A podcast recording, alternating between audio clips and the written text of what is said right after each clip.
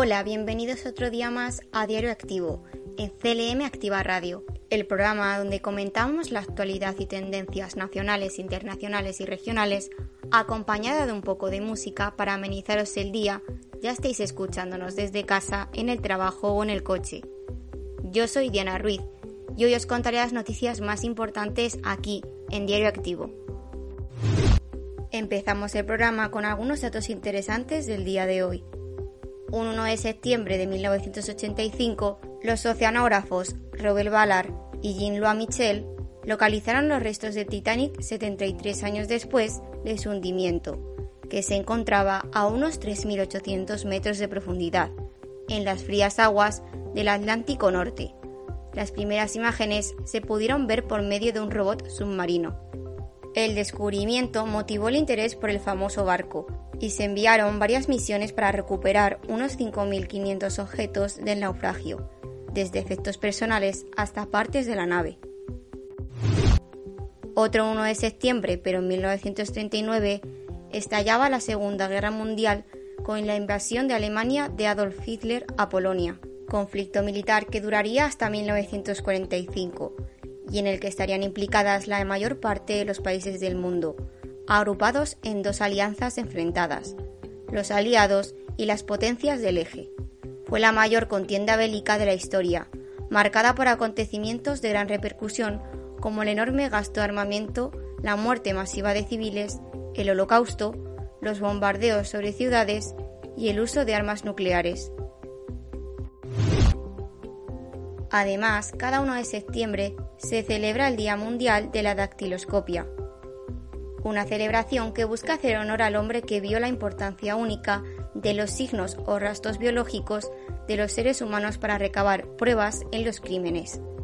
Este hombre fue Juan Bucetich, un astro húngaro que terminó viviendo en Argentina, y allí descubrió el verdadero poder de las huellas digitales para resolver crímenes hasta la fecha irresolubles.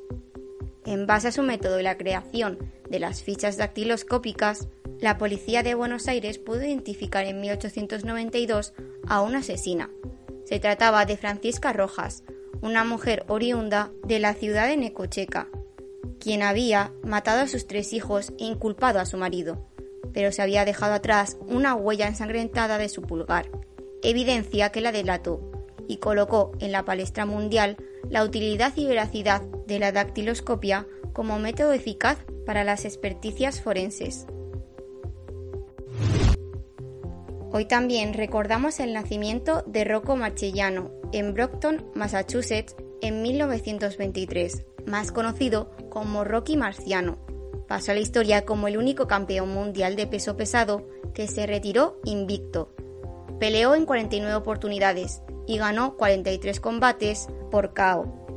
Reinó entre 1952 y 1956 y defendió su corona en seis oportunidades murió en un accidente de aviación un día antes de cumplir 46 años, en 1969. Y a nivel musical, en 1946, nace Barry Gibb en Manchester, Reino Unido, cantante, guitarrista, compositor y productor del trío Bee Gees, del que es el único miembro superviviente. Su carrera se inició en Australia para pasar posteriormente a Inglaterra, donde el grupo durante los años 60 cosechó algunos éxitos, pero sería en la década de los 70, desde Estados Unidos y próximos al sonido Filadelfia, cuando lograrían su mayor repercusión, estallando al firmar la banda sonora de la película Fiebre del sábado noche, de 1977, ya directamente lanzados a la música disco. Os dejo con una de las canciones más conocidas de Bee Gees, Staying Alive.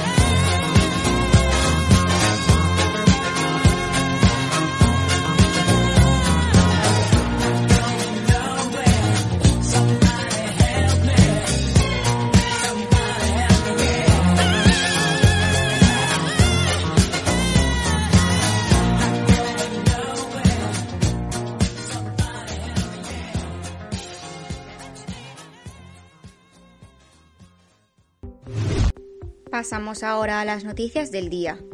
La misión internacional de expertos del Organismo Internacional de Energía Atómica llegó este miércoles a Zaporilla, en el sureste de Ucrania, donde iniciarán mañana su labor de inspección de la central nuclear. Se espera que los inspectores de la Agencia Nuclear de la ONU inicien este jueves sus labores en la planta, objeto de constantes bombardeos y ataques con artillería en las últimas semanas de los que se acusan Kiev y Moscú mutuamente. La misión de los expertos de la ONU se centrará en evitar un accidente nuclear en la mayor central nuclear de Europa. Estas fueron las palabras que dijo nada más llegar a Zaporilla Rafael Grossi, director general del organismo, y que lidera personalmente un grupo de 14 técnicos de la organización. Acerca de si confía en que los militares rusos les darán acceso para determinar la situación en la planta, Grossi dijo que el equipo está formado por expertos muy experimentados en temas de seguridad y salvaguardas, y que serán capaces de hacerse una muy buena idea de lo que está ocurriendo. El diplomático argentino insistió en que uno de los objetivos será hablar con el personal ucraniano que opera la planta, sometido, según el organismo, a un enorme estrés físico y mental. Esperamos que mañana podamos tener más información sobre este asunto. Mientras, y muy relacionado, Rusia ha cerrado el grifo de gas a Francia. La guillotina al abastecimiento energético ruso cayó sobre Francia como un anticipo de lo que puede ocurrirles a otros países europeos de aquí al invierno. El gigante ruso de los hidrocarburos, Gazprom, anunció oficialmente el martes 30 de agosto que interrumpía por completo el suministro de gas al grupo francés Engie según Gazprom, la medida se debe a que la empresa francesa no pagó la totalidad del suministro de gas que recibió durante el mes de julio. Engie nació en 2006 mediante la fusión de la empresa de energía Suez y Gaz de France y es hoy la segunda empresa más grande de servicios públicos. El martes por la noche, en un comunicado, Gazprom adelantó que le comunicó a Engie la suspensión completa de sus suministros de gas a partir del 1 de septiembre de 2022, y ello hasta que no reciba la totalidad de las sumas financieras adecuadas por las entregas de gas. El grupo energético francés no comentó la decisión de Gazprom. No obstante, la primera ministra francesa, Elisabeth Borne, afirmó que Engie había encontrado otras fuentes de provisión, sin precisar cuáles. La entrega del gas ruso al grupo francés ya se había reducido considerablemente desde que hace más de seis meses comenzó la guerra en Ucrania con la invasión rusa. Los suministros energéticos de Moscú hacia Europa son una de las armas con las cuales Rusia respondió luego de que los países de la Unión Europea junto a Estados Unidos adoptaran varios paquetes de sanciones para castigar a Rusia por la invasión de Ucrania. Y en España, a nivel nacional, Interior acerca al País Vasco a Chapote, etarra que asesinó a Miguel Ángel Blanco en un nuevo traslado de 13 presos. La Secretaría General de Instituciones Penitenciarias, dependiente del Ministerio del Interior, ha comunicado este miércoles el traslado a una cárcel de Euskadi del exdirigente de ETA Francisco Javier García Gaztelu, más conocido como Chapote, condenado por una decena de asesinatos, entre ellos el del concejal vizcaíno Miguel Ángel Blanco. El exdirigente Tarra, Henry Parot, condenado por 82 asesinatos, también será trasladado, junto a 11 presos de la organización. En el caso de Parot, que dio nombre a la doctrina para cortar la rendición de penas tras la decisión de los tribunales, dejará la cárcel de León para ir a una de Euskadi, según han comunicado las asociaciones de víctimas. Chapote lleva más de un año cumpliendo pena en la prisión madrileña de Estremera desde que ingresó el 15 de diciembre de 2005 por una condena acumulada de 30 años por asesinatos, atentado y secuestro, entre otros. El condenado ha pasado a segundo grado o régimen ordinario, nivel que acoge a los reos que no revisten peligrosidad según la valoración del crimen cometido. El exdirigente fue jefe militar de ETA y considerado de la línea dura de la banda. Acumula penas que superan los 500 años de prisión por el asesinato y secuestro del concejal vizcaíno Miguel Ángel Blanco, al portavoz del Parlamento Vasco, Fernando Huesca, y su escolta Jorge Diez Elorza, al dirigente del PSOE en Euskadi, Fernando Mújica, al diputado del PP, Gregorio Ordóñez, al periodista José Luis López de la Calle y a dos guardias civiles en Sallent de Gallego. Sin duda alguna, las protestas ante esta decisión no han tardado en llegar.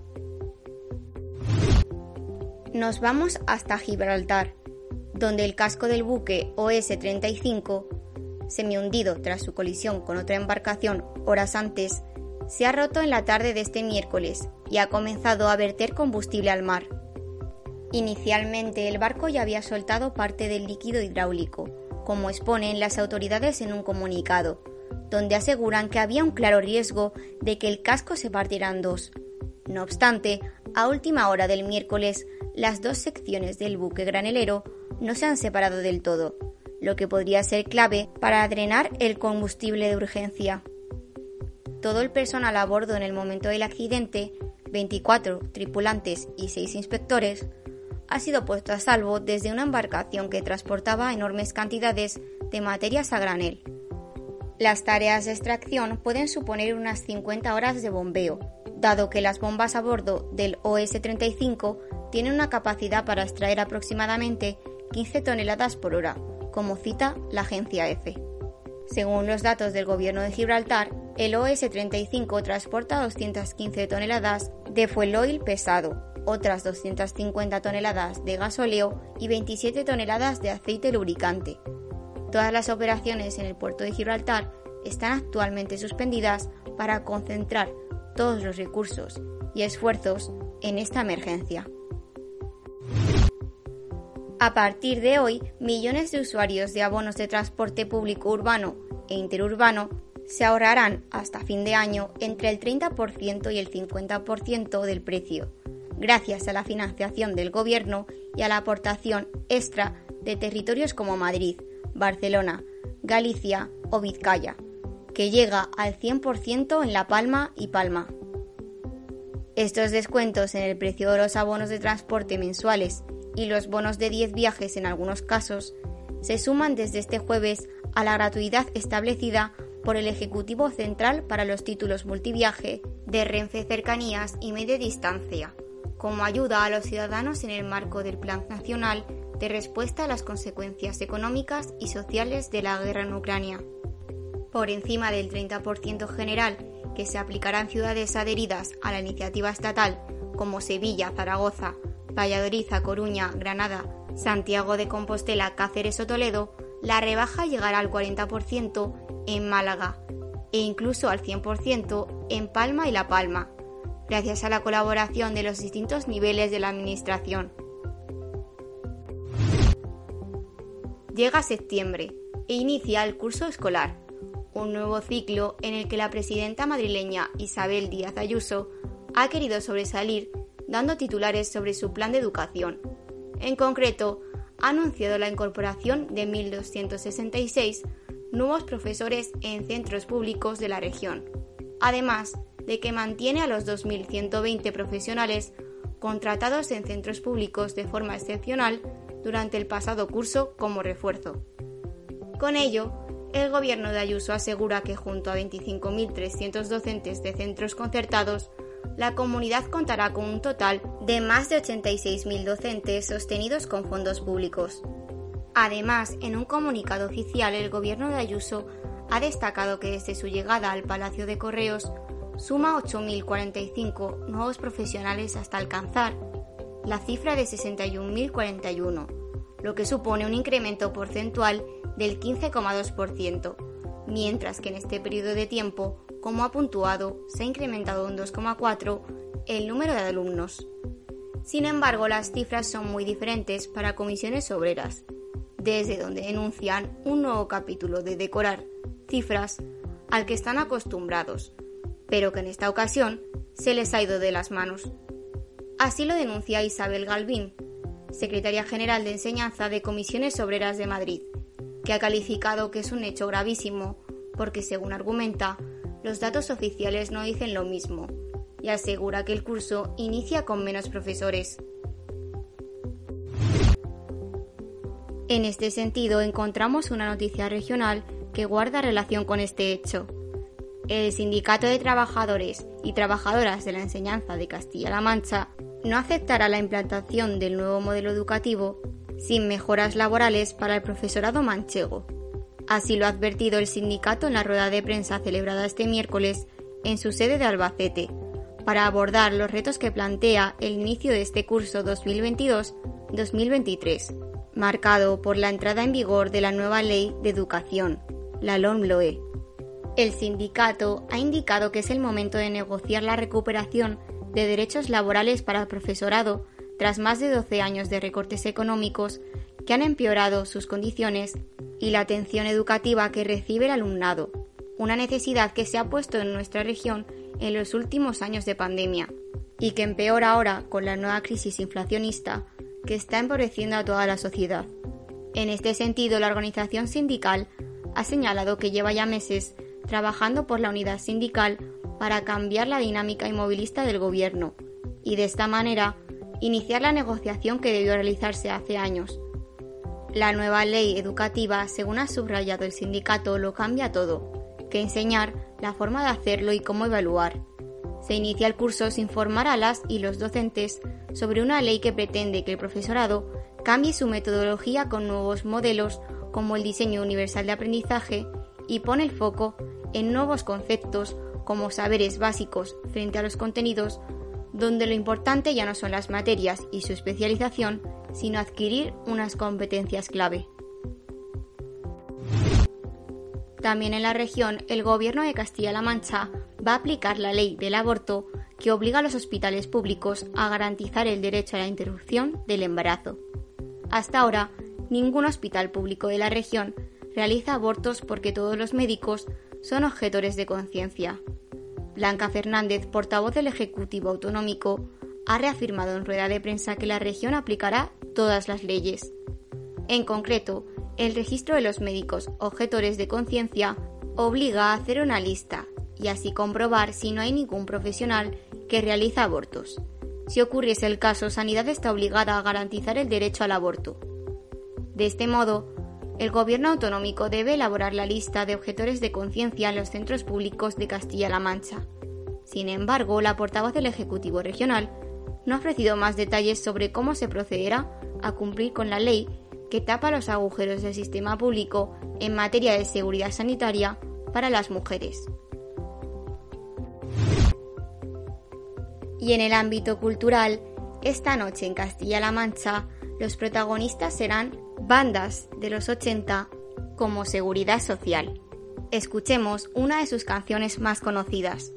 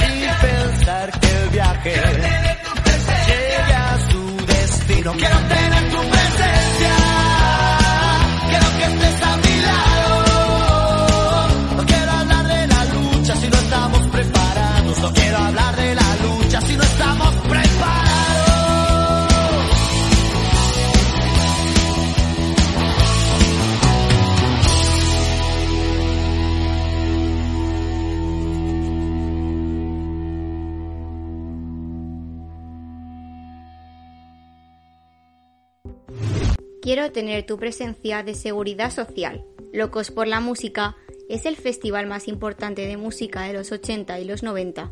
En esta ocasión, llega Daimiel el 1 de septiembre para ofrecer las mejores canciones de los grupos participantes, para que puedas cantar los temas de siempre.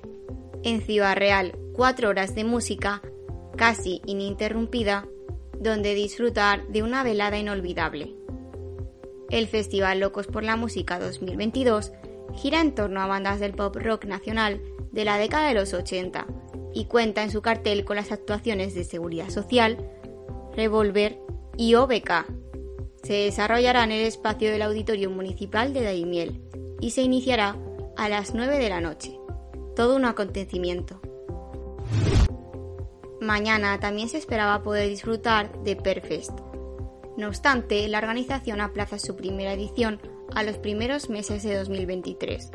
Lamentablemente, el evento musical que tenía previsto celebrarse en Esquivias Toledo los días 2 y 3 de septiembre se ve obligado a retrasar su puesta en marcha por cuestiones logísticas. Perfes contaba en su cartel con bandas como Viva Suecia, La Moda o Monte Perdido, aunque tendrán que esperar unos meses para celebrarse por todo lo alto. Llega a Albacete Avicine. La gala de inauguración se celebrará el 30 de septiembre en el recinto ferial, mientras que la clausura será el 7 de octubre en el Teatro Circo. Ya se conocen los carteles de la edición 24 del Festival de Cine Independiente Avicine. La presentación ha tenido lugar este miércoles 31 de agosto, a cargo del director del festival, José Manuel Zamora, y bajo la presencia de diferentes autoridades, como el delegado de la Junta en Albacete, Pedro Antonio Ruiz Santos, el presidente de la Diputación de Albacete, Santiago Cabañero, y el alcalde de Albacete, Emilio Saez. Todos ellos han sido los encargados de descubrir los carteles de mi primer Avicine y el oficial de Avicine, que hace un guiño a El Ángel Exterminador de Luis Buñuel. José Manuel Zamora se ha referido a la relevancia nacional de este festival, que se ha convertido en garantía de éxito para la consecución de apoyos a los proyectos cinematográficos. De esta forma, ha recordado el apoyo del Ministerio de Cultura a través del Instituto de la Cinematografía y de las Artes Audiovisuales a la línea Avicine Lanza, que permite impulsar a los talentos y darles una oportunidad en el mundo audiovisual y cinematográfico. Para cerrar el programa vamos a hablar de un grupo musical que seguro que os suena efecto pasillo, poco a poco y con el paso del tiempo se ha convertido en una de las formaciones musicales que más éxito continúa cosechando en nuestro país. Esto no es producto de la casualidad, ya que el talento y el buen rollo siempre han estado presentes en todos y cada uno de sus lanzamientos. Por lo tanto, en el último hasta la fecha no podía ser diferente, y es que los chicos de Efecto Pasillo se han propuesto volver a marcar la diferencia, en esta ocasión con un tema que lleva por título Micaela, una canción con la que tenían las expectativas muy altas, y una vez más han vuelto a superarse con creces. Así es Micaela, una canción romántica y cargada del ritmo al que ya nos tienen acostumbrados, que llega como nuevo single de la banda canaria y que nos recuerda que aún quedan algunos días de verano y grandes momentos que vivir. La canción está escrita por la propia banda y oficialmente ya forma parte del próximo proyecto musical, los Reyes del Mambo, un disco en el que llevan trabajando todo el año y en el que las rítmicas melodías se conjugan con letras optimistas y alegres que invitan a dejar atrás los malos momentos. os dejo con este nuevo single. Micaela, de efecto pasillo.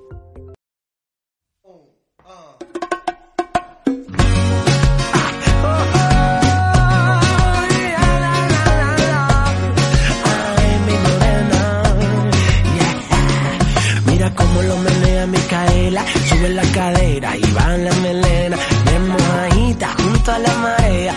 Ella quiere juerga, pero no se enreda. Hoy voy a hacer que se derrita mi sol. Voy a invitarla a cenar en mi cuevita. Vamos a asomarnos a mi balcón. Voy a recitarle algunas palabritas de amor. Él tiene el paraíso entre sus brazos.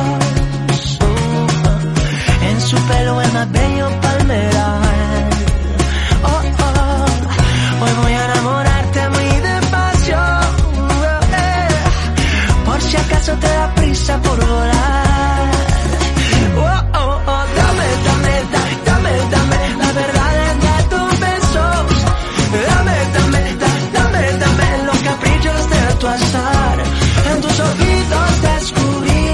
La fantasía de ser feliz.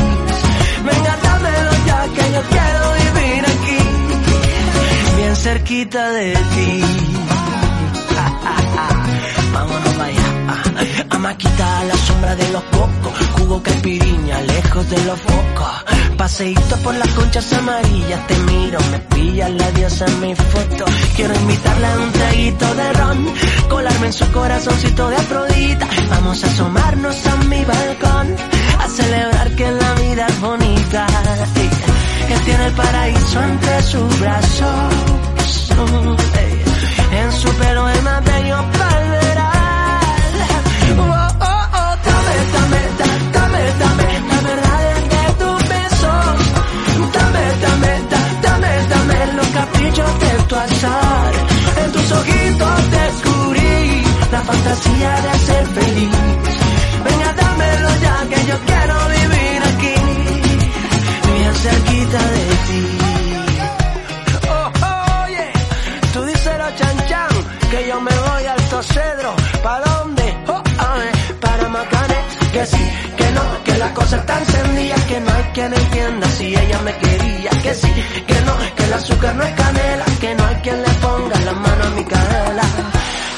Paraíso entre mis brazos.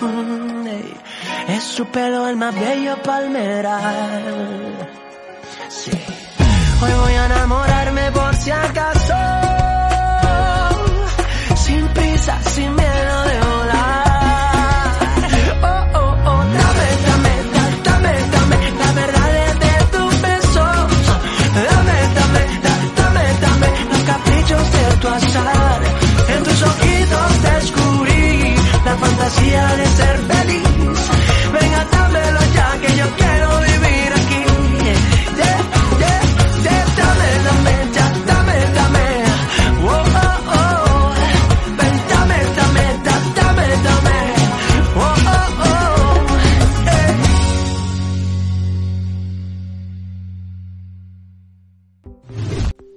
Esta canción me despido hasta mañana a las seis y media de la tarde, aquí, en Diario Activo. Que paséis buena tarde.